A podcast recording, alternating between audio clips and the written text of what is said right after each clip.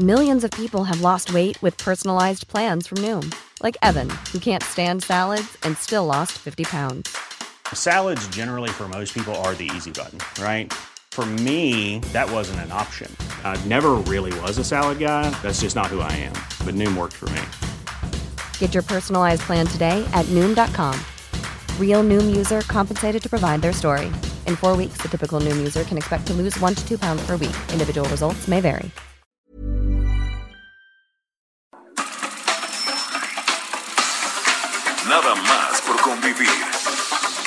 Política, cultura y ocio.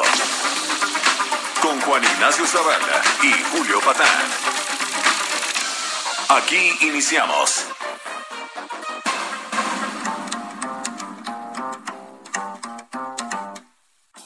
Sobrinas, sobrinos, criaturas del Señor, ¿cómo están todos nuestros consens a lo largo y lo ancho de la República Mexicana? Eso es nada más por convivir, soy Julio Patán.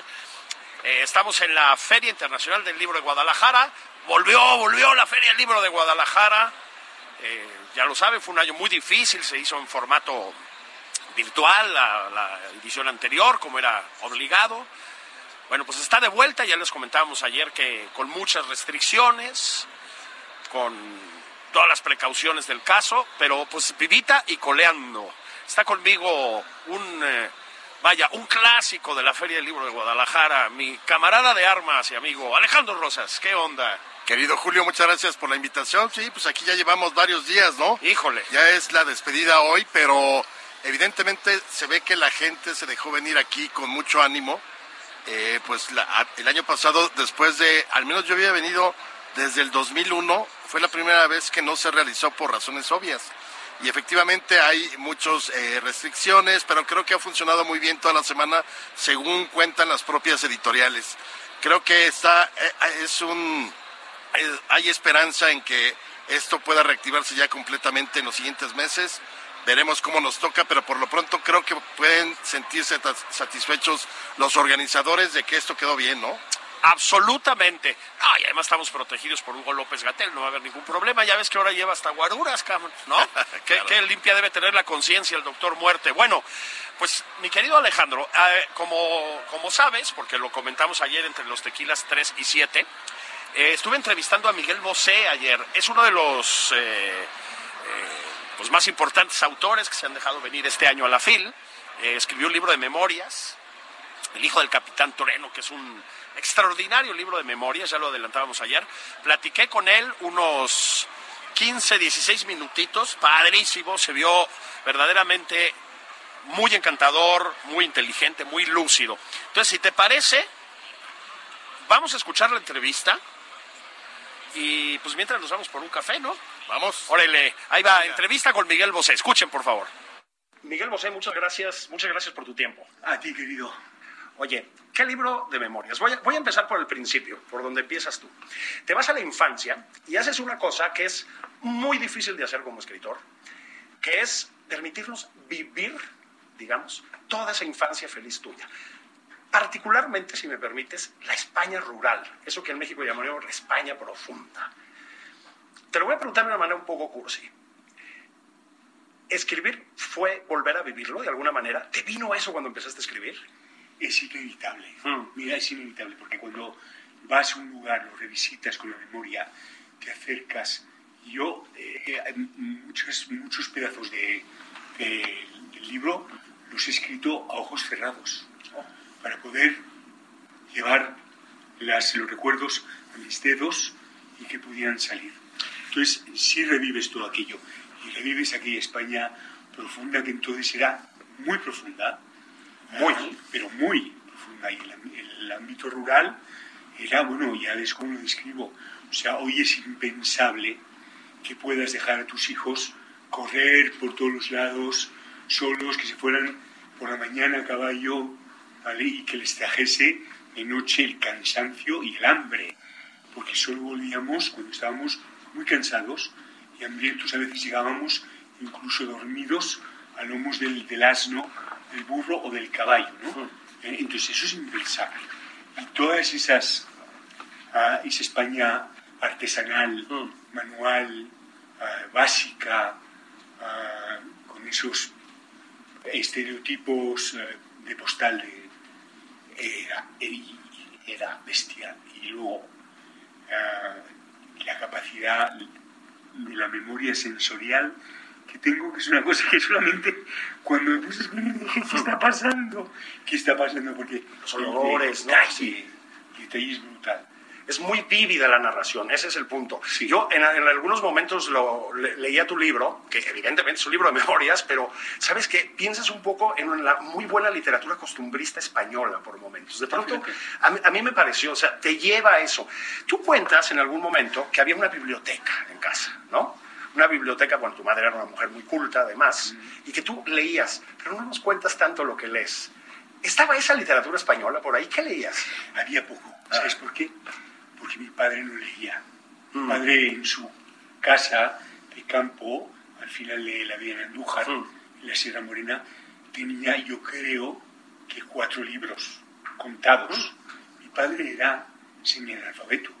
Ah, claro, era un hombre con unos unas dotes eh, de, intelectualidad callejera que pasmaba hasta el más ducho en cualquiera de las tertulias literarias que se hicieran. ¿Por qué? Porque tenía la calle, hmm. ¿no? Le faltaba, no, no, no tenía ah, esa visión intelectual que los intelectuales de la época ah, tenían y solo tenían esa. Pero la, la, biblioteca, sobre todo, era en italiano.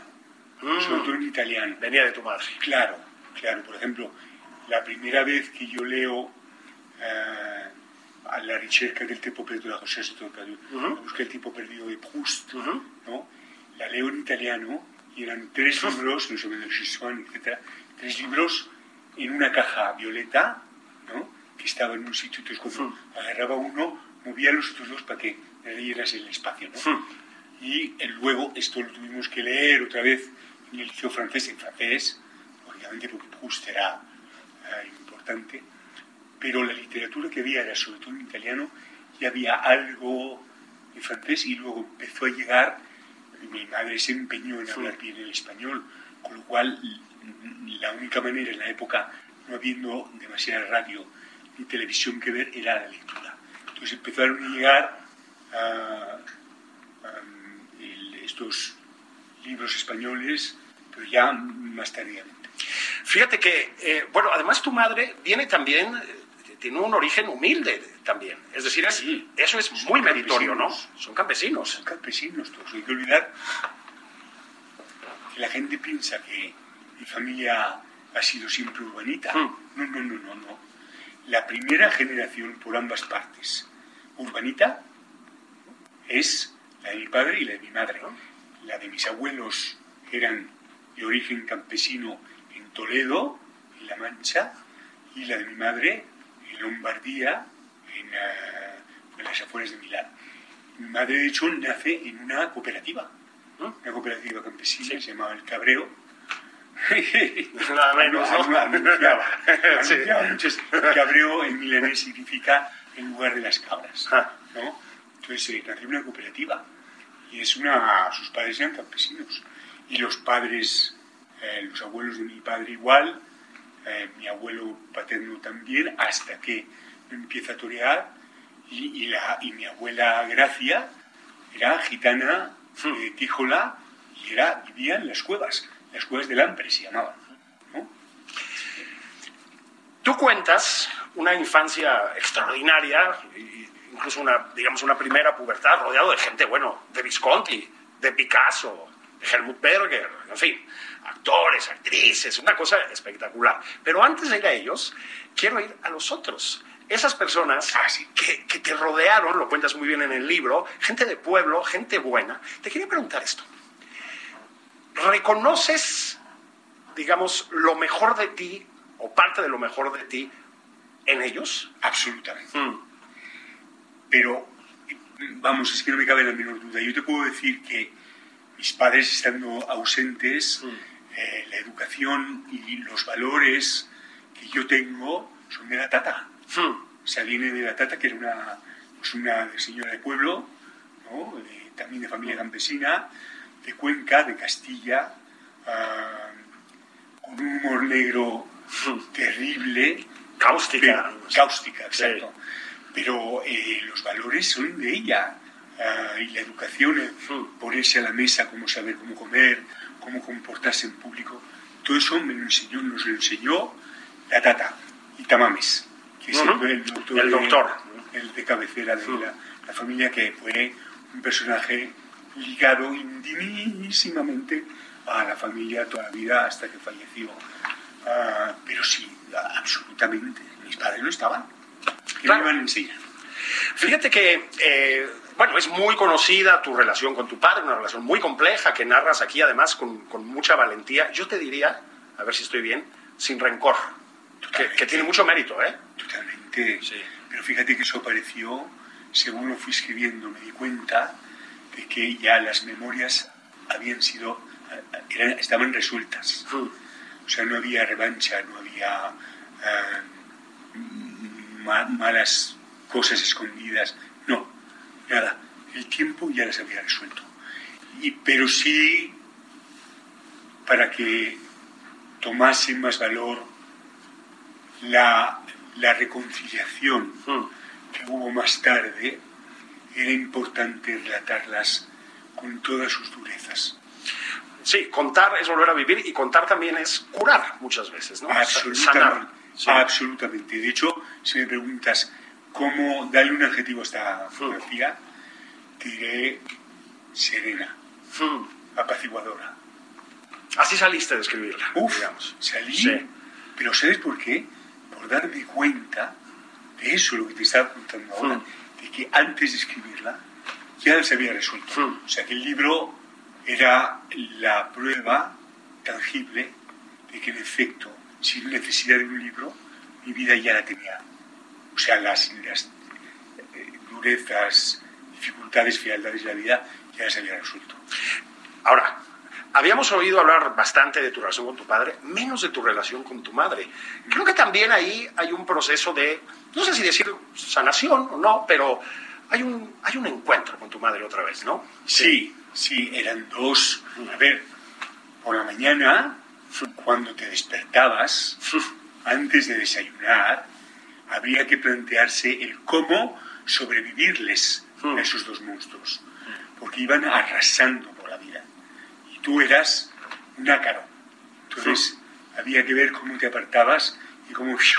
¿sabes? les superabas las pruebas que te plantaban. Porque eran dos personalidades en la época muy jóvenes todavía, tenían los 30 años, acuérdate tú, Sí. cuando tenías 30 años, o sea, lo- la fuerza física, vital, eh, intelectual, creativa que tenías, ¿no? Entonces imagínate multiplicado por dos, Sí. tus padres además, o sea, tú cargando ese ADN, ¿no? Cargando ese ADN que no despuntaba, porque en la época no despuntaba todavía. Sí, claro. Más tarde, de repente hizo ¡prá! se abrió y floreció. Pero en aquella época eras, yo era mierdecilla, digamos, un nenaza.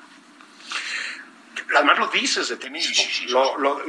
A ver, porque, ojo, eh, creo que este libro, que tiene, eh, tiene pasajes muy duros, ¿no? Muy duros con tus padres, pero creo que también es un encuentro contigo mismo Claro. eh, bastante duro, ¿eh? Sí. Bastante implacable, casi voy a decir. Sí, sí. porque, a ver, cuando, cuando Miguelito es pequeño, Hmm. visto que muchas veces hablo en tercera persona, porque no me atrevo, no, no, no- encontraba la fuerza. Primero porque salió así, Hmm. y cuando lo releí dije, ¿qué pasó aquí? No, porque lo cuento así.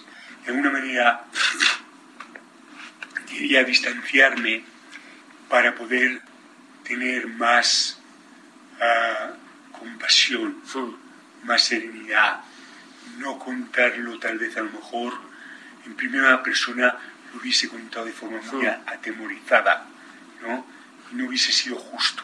En cambio, desde fuera, como narrador, le podía otorgar más entendimiento, más compasión, más ternura a ese niño, Ah, que tenía que buscarse la vida ah, para no ser aplastado. Hmm. Entonces, am, eso por un lado.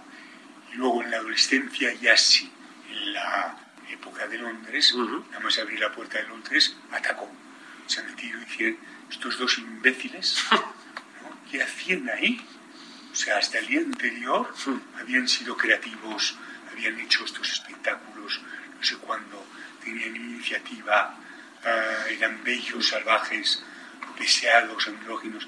Y llegan a Londres y se quedan como dos yadros, o sea, pasivos, sin yadros. sangre, ¿no? Ahí, dejándose ver. Fríos y bien hechos, diría. Exacto. Sí. Fríos Pues y bien hechos. esa, esa visión, ese recuerdo, al ponerme a escribir, me volvió loco. Empecé a machacarles. Te estabas dejando ir, digamos. Sí, sí. sí. Y metiste el freno en algún momento y dijiste, bueno, No, eh, a ver, que según escribía recuerdo el momento en el cual de repente esa torna cambió. ¿no?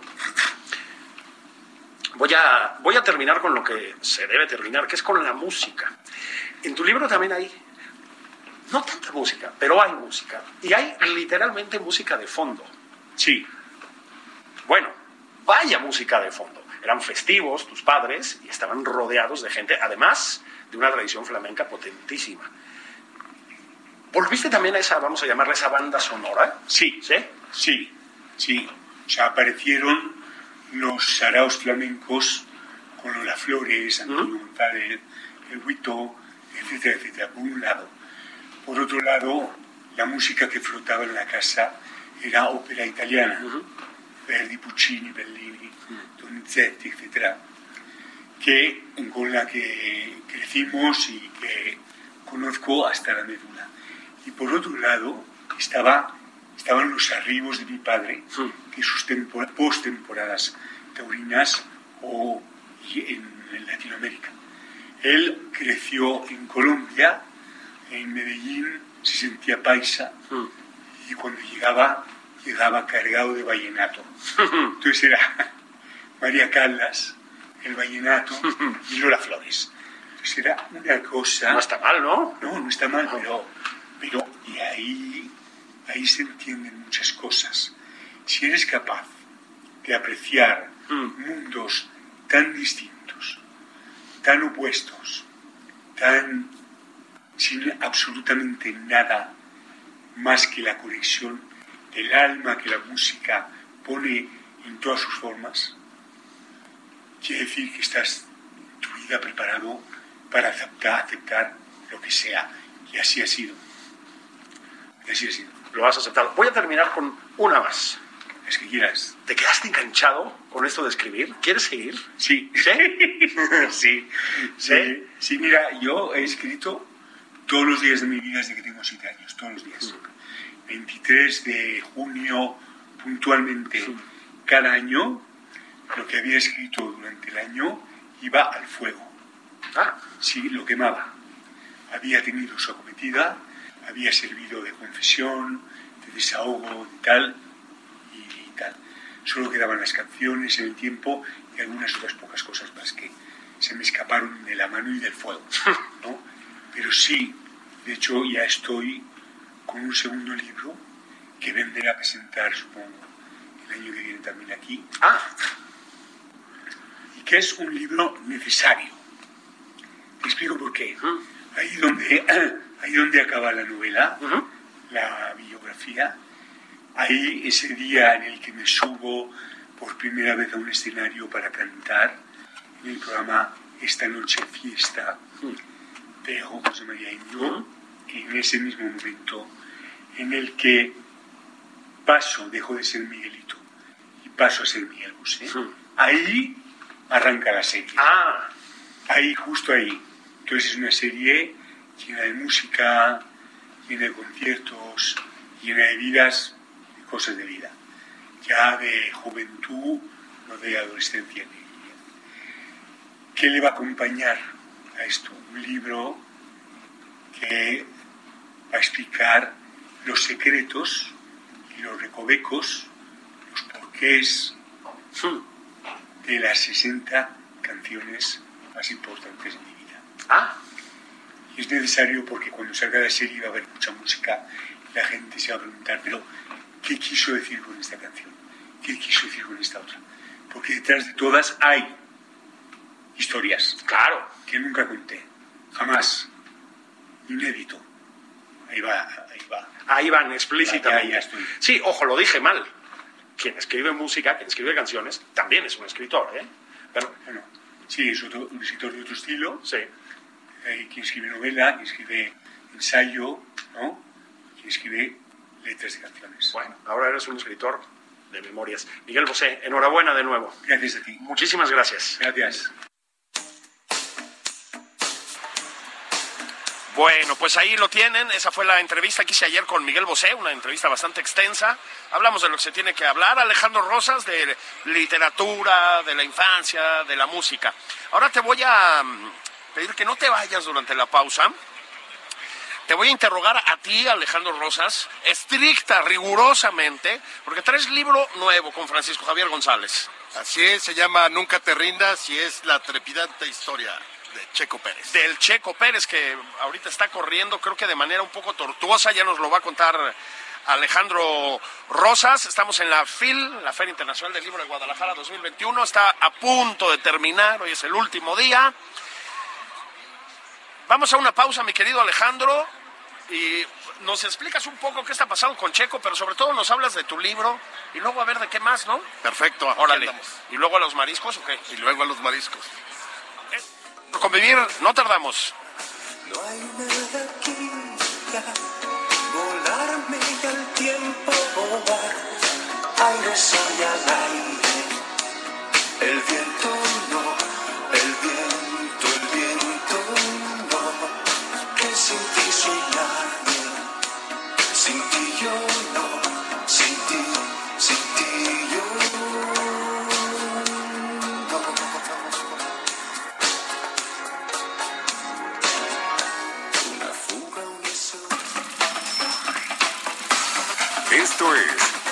Nada más por convivir. Una plática fuera de estereotipos. Con Juan Ignacio Zavala y Julio Patán.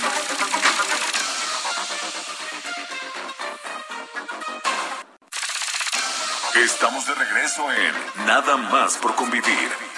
Aquí Juan Ignacio Zavala y Julio Patán. Regreso en nada más por convivir. Soy Julio Patán, esto es la Feria Internacional del Libro de Guadalajara. Ya les decíamos, está terminando, está conmigo mi camarada de armas, Alejandro Rosas. Alejandro Rosas, te pusiste a escribir con Francisco Javier González. Así es, fíjate que es una historia, fue muy curioso porque yo jamás me hubiera imaginado este año estar escribiendo sobre Fórmula 1 o- otra vez. Lo hice en el 2015, eh, son mis canitas al aire que de pronto me gusta hacerlo, dejando a un lado a Madero y a Juárez y a todos estos personajes de la historia política. Y en el 2015 escribí Héroes al Volante, eh, pero esta vez fue totalmente circunstancial porque estábamos, y tú conoces bien esas comidas, con nuestro querido editor Gabriel Sandoval, el señor de las tinieblas, donde corre mucho vino, tequila, carnes, whisky y demás. Y ese día era un día de junio. Un día de junio comiendo, me dice Gabriel, oye, ven, voy a comer con Francisco Javier, ¿por qué no vienes conmigo? Ah, órale. Y ese, ese día de la semana, eh, el domingo anterior, había ganado Checo Pérez su primer gran premio con Red Bull. Entonces llegamos a platicar, eh, Francisco y yo, oye, no, pues ¿cómo viste la carrera, esto, aquello? I'm Sandra, and I'm just the professional your small business was looking for. But you didn't hire me because you didn't use LinkedIn jobs. LinkedIn has professionals you can't find anywhere else, including those who aren't actively looking for a new job but might be open to the perfect role, like me. In a given month, over 70% of LinkedIn users don't visit other leading job sites. So if you're not looking on LinkedIn, you'll miss out on great candidates like Sandra. Start hiring professionals like a professional. Post your free job on linkedin.com/people today. De pronto voltea, tú también sabes cómo es este asunto con Gabriel, voltea y me dice, ¿por qué no escriben un libro sobre Checo Pérez?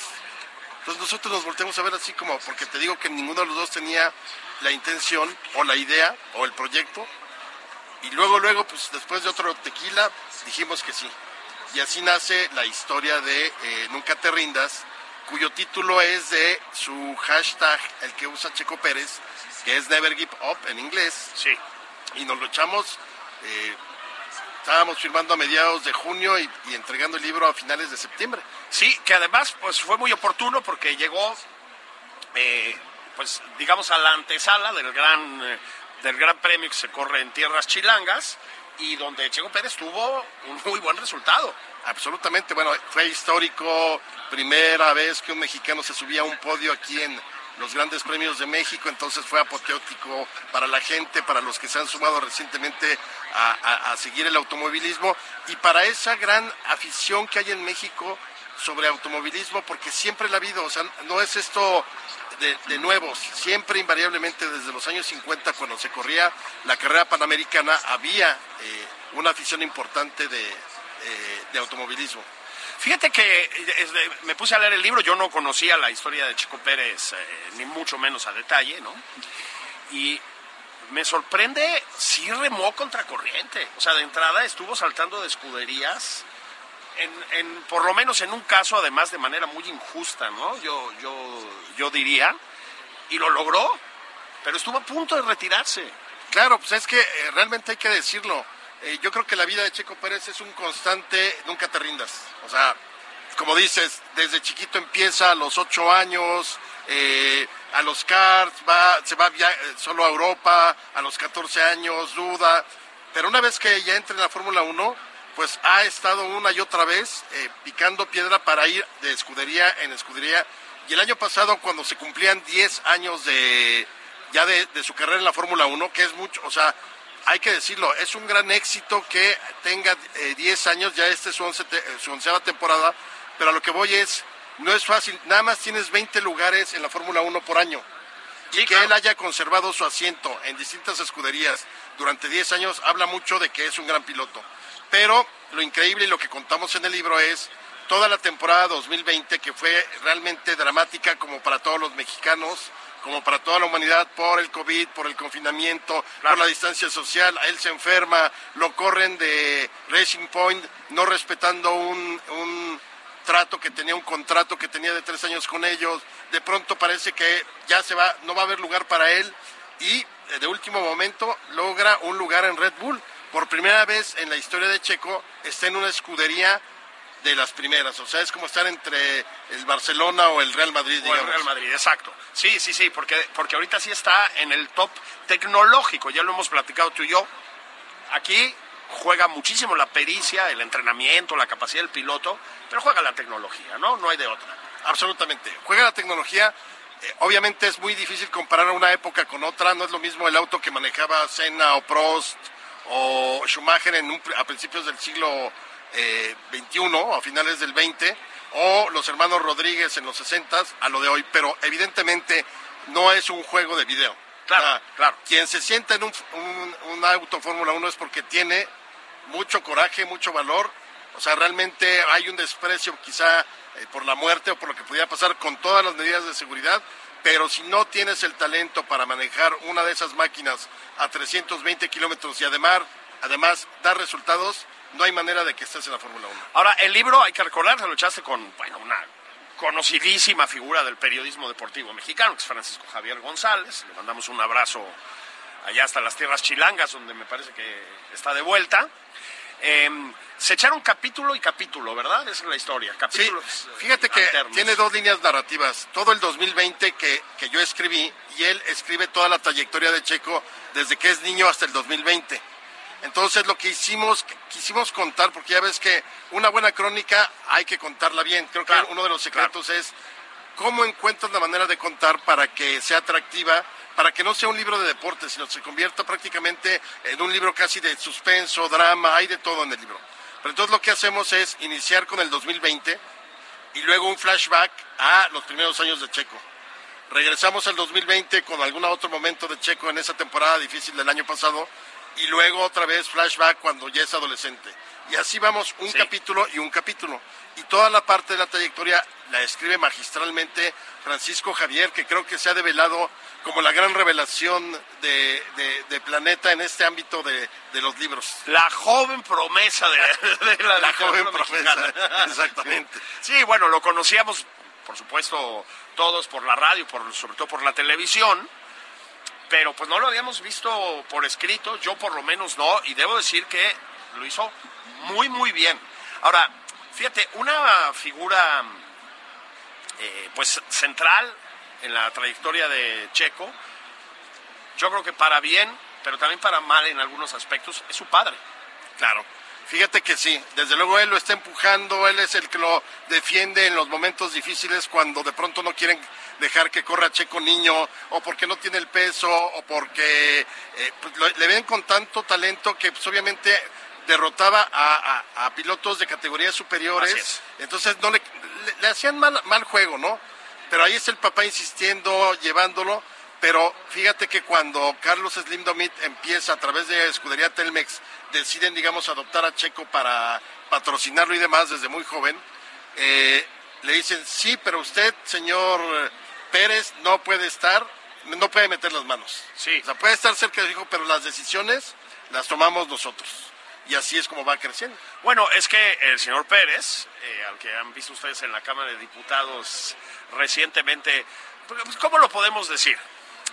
Eh, de- eh, comportándose de un modo un tanto desaforado, ¿verdad? Vamos a decirlo pues, elegantemente. Igual y por ahí te lo encuentras de gobernador en un par de años. en un par de años, Sí, claro. que justamente aquí en, en En Guadalajara. Guadalajara, sí. Es que además Checo, pues es, de Guadalajara, la familia de Checo Pérez. Es aquí, tapatío, ¿no? claro. Son tapatíos. Este, pero bueno, ese mismo estilo desaforado lo aplica muchas veces el señor a tratar de impulsar la carrera de su hijo. Claro. Y por eso decía, pues supongo que lo sostuvo, en algún- lo ayudó a sostenerse en algunos momentos, pero pues en muchos otros resultaba muy desafortunado. Sí, claro. Mira, yo creo que contrariamente al papá, Checo es muy moderado y muy mesurado. Sí. Entonces, eh, su- no es alguien de escándalos, no es alguien rijoso. Creo que ha sido muy disciplinado y ese es también otro de los éxitos de él a lo largo de su carrera, porque incluso en momentos donde te, da- darían ganas de, por ejemplo, sacarle un ojo a Lawrence Stroll por como lo que como lo, como le pues, canceló su contrato el año pasado, él se mantuvo en una línea, en una pieza, aguantó, aguantó. Una vez que ya es oficial que sale de Racing Point, como que se libera y entonces vimos la mejor versión de Checo Pérez con un coche eh, inferior, digamos, al Mercedes o al, o al, al Red Bull. Y sin embargo, triunfo, podio, se batió como los grandes y, y- y llegó finalmente la primera victoria de Checo en Fórmula 1 el año pasado, exactamente este domingo, hoy, pero hace un año, nomás que era 6 de diciembre. Ah, pues miren, ya ven, todo, todo, como que todo cuadra aquí, ¿no? Oye, a propósito, ahorita está corriendo Checo Pérez, ¿verdad? No sé con cuánta Ya no está corriendo, desgraciadamente. Ah, Hoy era la penúltima carrera. eh, es un circuito muy accidentado el de Arabia Saudita, el de Jeddah. Tiene 27 curvas, es rapidísimo, pero hay muchas curvas ciegas. Y además tiene, o sea, como es circuito callejero o semicallejero, tiene barda. claro. Entonces es muy fácil cualquier roce, cualquier contacto que, que- que se puedan pegar. Ya ahorita ha habido dos banderas rojas de suspensión de la carrera por accidentes y en el segundo le pegaron a Checo por atrás y tuvo que abandonar. Estaba verdaderamente desolado, muy mal para, desde luego, pa- él no, no aspiraba al campeonato de pilotos, pero sí al de constructores y, y los puntos que deja de sumar para la escudería pueden ser definitivos la próxima semana que acaba la temporada. Fíjate, ¿no? Una, después de un año tan, tan potente, ¿no? Como, Sí, claro. como, como el que ha tenido. Le, le platicamos el otro día que presentamos el libro Francisco, tú y yo, que hay... A ver, el deporte mexicano, creo que en términos generales podemos coincidir en esto, pues es eh, muy mediocre y a veces peor que eso. Con esto no estoy eh, culpando de nada a los atletas. Hay algunos que tienen responsabilidad sobre esto. Es un problema institucional, ¿no? No Claro. se enseña deporte en las escuelas, las federaciones, yo creo que salvo la de fútbol, que es muy profesional, y alguna más, pues son o incompetentes o a veces corruptonas también, no todas, ¿no? Pero en muchos casos, sobre todo el deporte olímpico, pues ya hemos visto la calamidad que es Claro. el, el uso que se hace de, de los recursos olímpicos. Eh, Ana Gabriela Guevara pues, es una vergüenza como, como gestora actualmente en la comisión. Pero ¿sabes qué sí tenemos? Muy buenos atletas que salen adelante individualmente, a pesar de todo, o con ayuda de, pues, hablabas ahorita de cómo eh, los Slim han metido dinero, ¿no? Este, pero básicamente son producto del el esfuerzo, ¿no? Sí, fíjate que eso sí es como muy, muy prototípico del deporte mexicano, Sí. ¿no? Es decir, como que lo encontramos muy, muy hecho esa idea. Un Fernando del Toro Valenzuela, un Hugo Sánchez. Es decir, no hemos encontrado la fórmula para hacer, eh, para tener equipos Sí. triunfadores en, en disciplinas. Los triunfos, los momentos importantes son de manera individual. Individual. Y claro, hay talento, pues hemos tenido grandes futbolistas en el extranjero como Rafa Márquez y Hugo Sánchez. Hugo, claro. Beisbolistas, por ahí. Ah, por cierto, muchas gracias de, por, tu, por tu editorial en el Heraldo donde hablas del libro.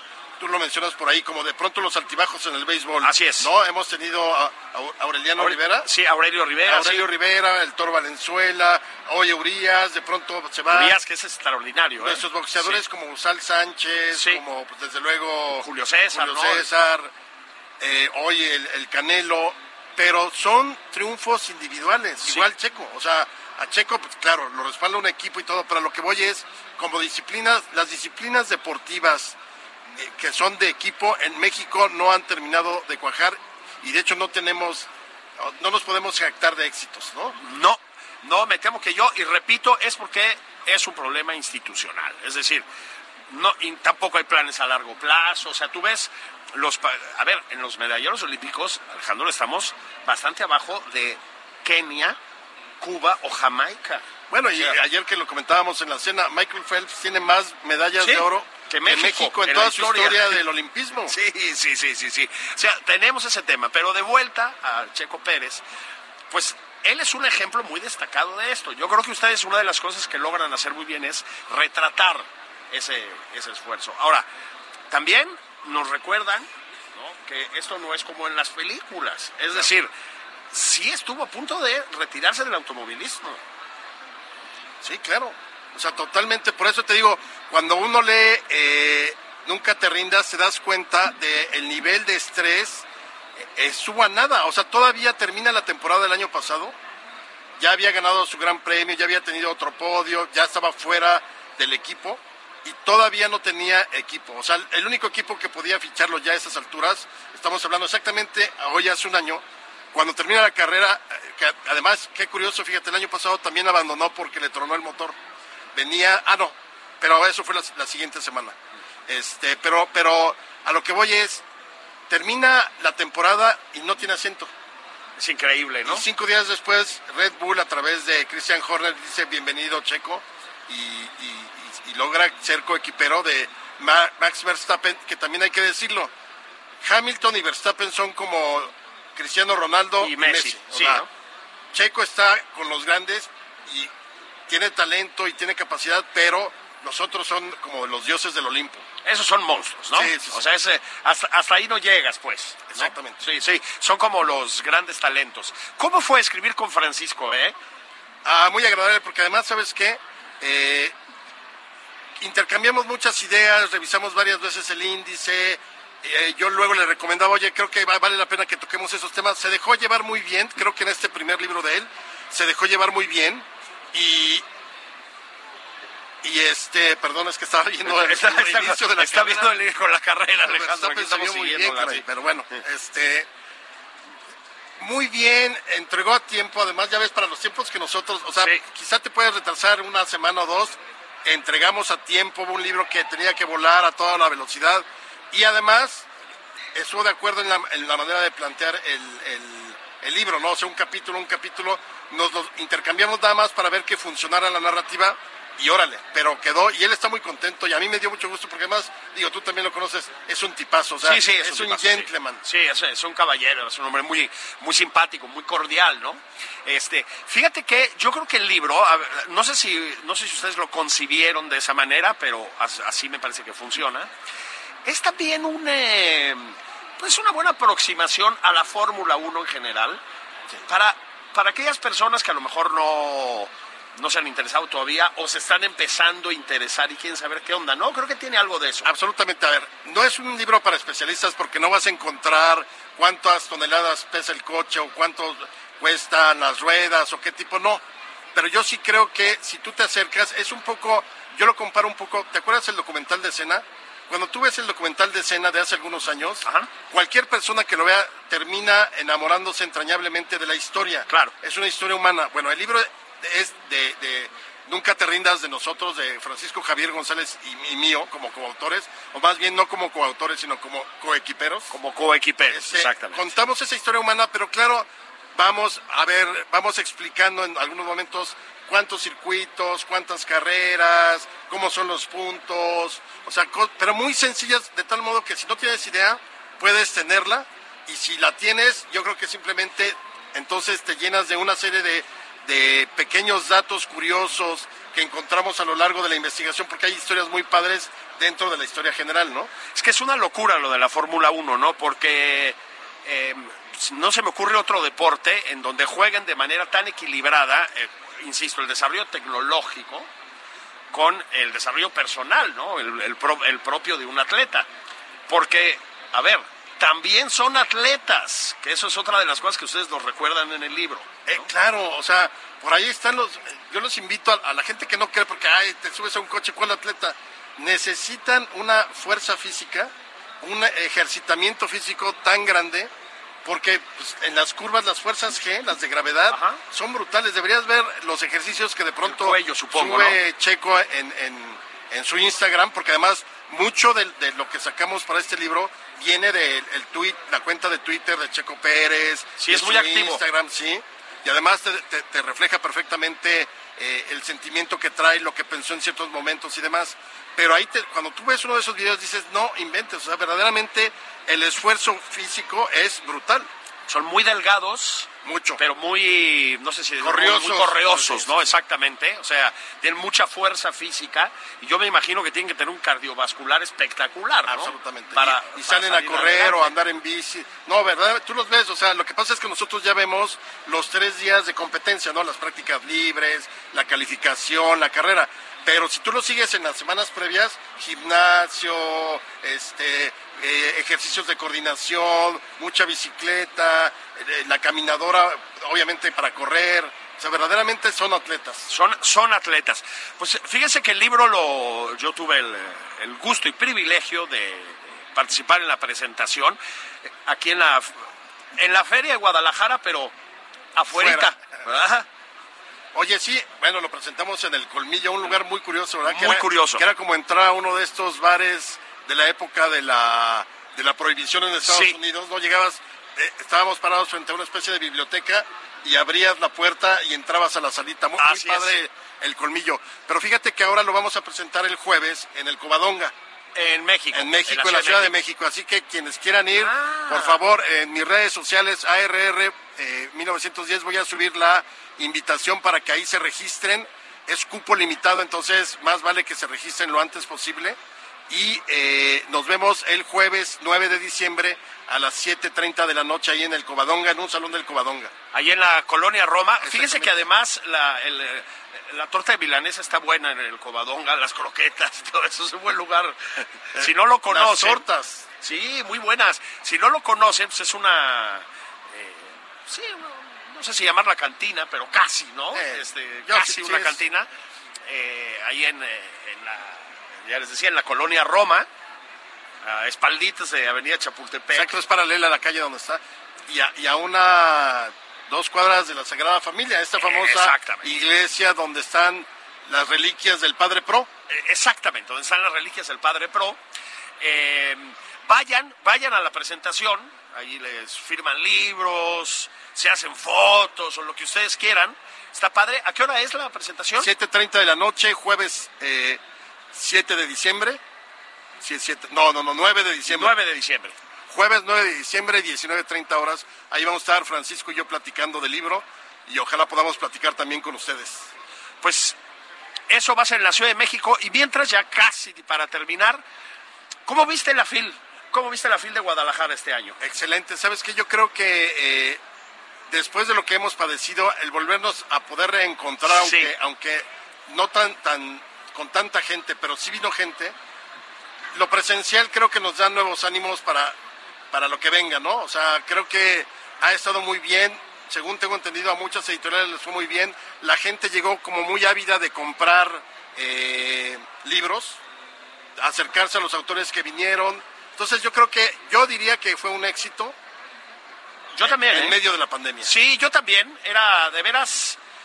No saben el esfuerzo que tiene que haber sido para los organizadores volver, ¿no? Este, para las editoriales, porque también fue un año económicamente muy difícil el de la pandemia para las editoriales, estaban cerradas las librerías, lo padecieron muchísimo, ¿no? Fue, fue un año muy duro. Yo también creo, yo normalmente venía, pues como tú, ¿no? Toda la semana Sí. de la FIL, nos estábamos, echamos un maratón aquí. Este año no, este año vienen nada más tres días. Este vine a presentar un, par de libros, a la entrevista con Bosé que escucharon, sobre todo a platicarles desde aquí, desde la cabina del Heraldo, qué es lo que está pasando. Pero tengo la misma percepción, o sea, creo que fue un ejercicio exitoso, definitivamente exitoso, cosa que me da muchísimo gusto. Felicito de verdad eh, mucho a Raúl Padilla, a todos los organizadores.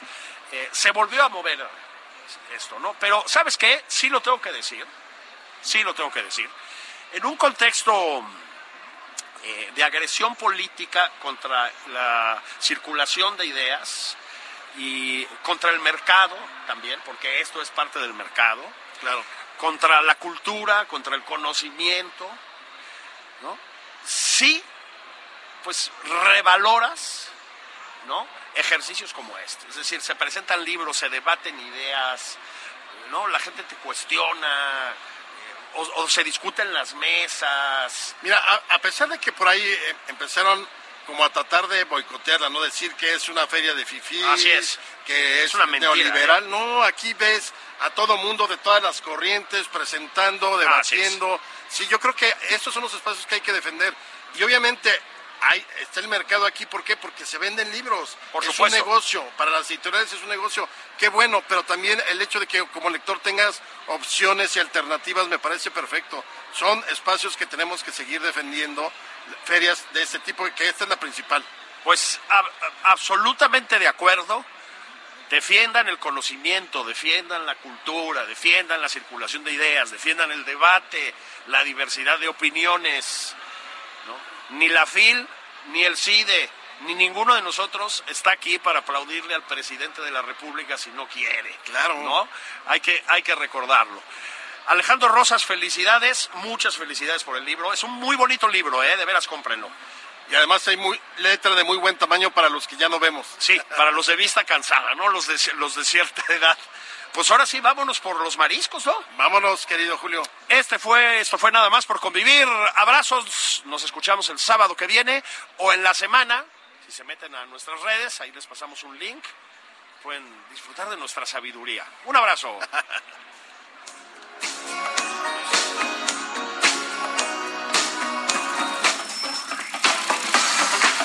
Esto fue Nada más por convivir.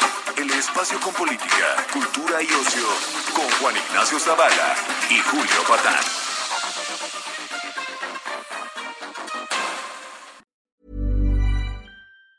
Planning for your next trip?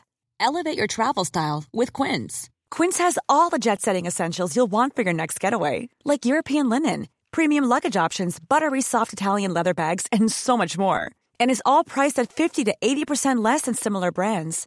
Plus, Quince only works with factories that use safe and ethical manufacturing practices. Pack your bags with high-quality essentials you'll be wearing for vacations to come with Quince. Go to quince.com slash pack for free shipping and 365-day returns.